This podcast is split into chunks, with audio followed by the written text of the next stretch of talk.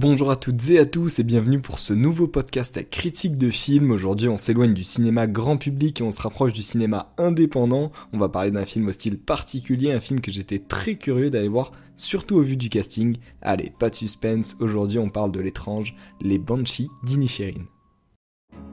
C'est simple, t'as qu'à me le dire. L'ennui c'est que je te supporte plus.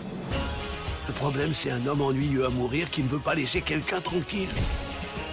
Vous êtes tous ennuyeux à mourir. Étrange, oui, c'est le mot. Vraiment, on est face au dernier film de Martin McDonagh, lui à qui on doit les excellents Bon baiser de Bruges ou Free Billboards. Et ici, il s'entoure d'un casting 5 étoiles avec Colin Farrell, vu récemment dans The Batman dans le rôle du pingouin, mais aussi de Brendan Gleeson, Kerry Condon et Barry Keoghan. Vraiment du beau monde qui s'embarque dans un scénario très trop original peut-être pour certains, je vous peins le tableau, on est en Irlande dans les années 1920 sur l'île d'Inisherin, une île reculée et isolée. Deux amis, Padrek et Colm, sont inséparables jusqu'au jour où Colm va avouer à Padrek qu'il ne veut plus lui parler et ne veut plus être son ami. La raison, Padrek serait simplement trop bête, mais il ne l'accepte pas personne ne choisit de ne plus être ami avec quelqu'un du jour au lendemain, et Padraig décide donc de partir en reconquête de son ami. Une histoire très originale, je vous le disais, qui se situe entre la comédie et le drame, avec un rythme assez lent, mais j'en dis pas plus parce qu'on passe à ma critique.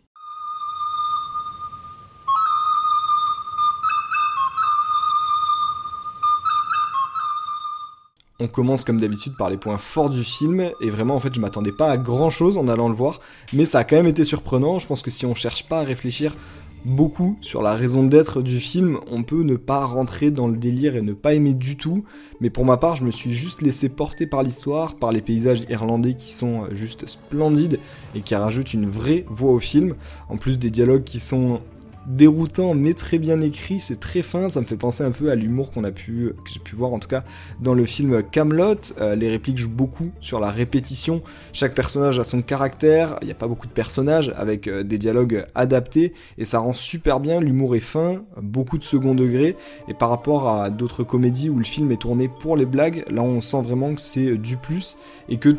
tout le monde trouvera l'humour il veut, c'est-à-dire que euh, en gros dans les comédies, vous avez souvent euh, des moments qui sont euh, des blagues franches, hein, c'est annoncé par le film, parce qu'après il y a un petit silence euh, où il n'y a pas de réplique très importante pour que les spectateurs puissent rire. Et là en fait comme c'est juste des, enchaînements de répliques entre deux personnages, il y a beaucoup de face à face dans ce film,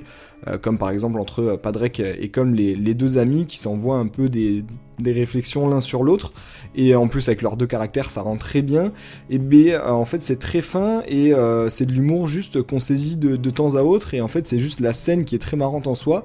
euh, mais avec des petites piques qui, qui se répondent, mais c'est pas forcément des blagues franches euh, qui sont positionnées toutes les 5 minutes pour réveiller un peu le spectateur. Euh, c'est vraiment pas une comédie qui se place dans, dans ce sens-là. Le casting joue royalement bien et ajoute justement encore une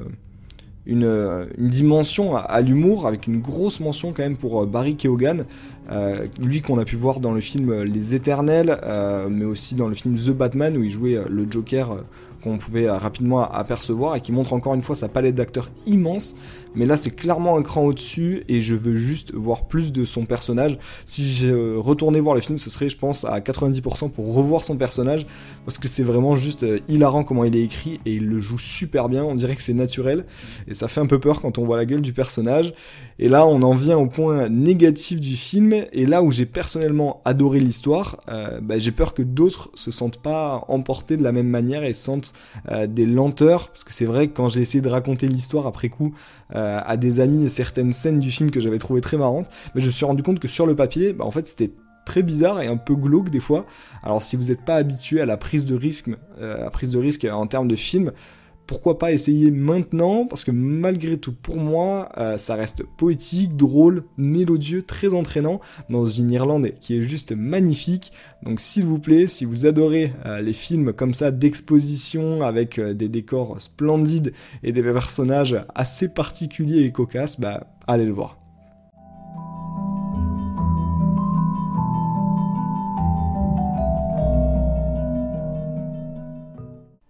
Et pour ceux qui veulent se référer à des prix ou à des nominations pour se laisser tenter, aller voir un film, Les Banshees d'Inisherin, c'est quand même le vainqueur du prix du meilleur scénario à la Mostra de Venise de cette année, des nominations au Golden Globe de meilleur acteur pour Colin Farrell et de meilleur second rôle pour Barry Keoghan. Alors si ça peut vous convaincre, je vous laisse ça là, et ce sera tout pour ma critique, un film que je vous recommande qui change de d'habitude, vraiment laissez-vous tenter, ça contraste vraiment avec un film d'action tout public comme Avatar, mais ça a l'avantage d'avoir des paysages réels splendides, moi je vous dis donc portez-vous bien, et à la prochaine.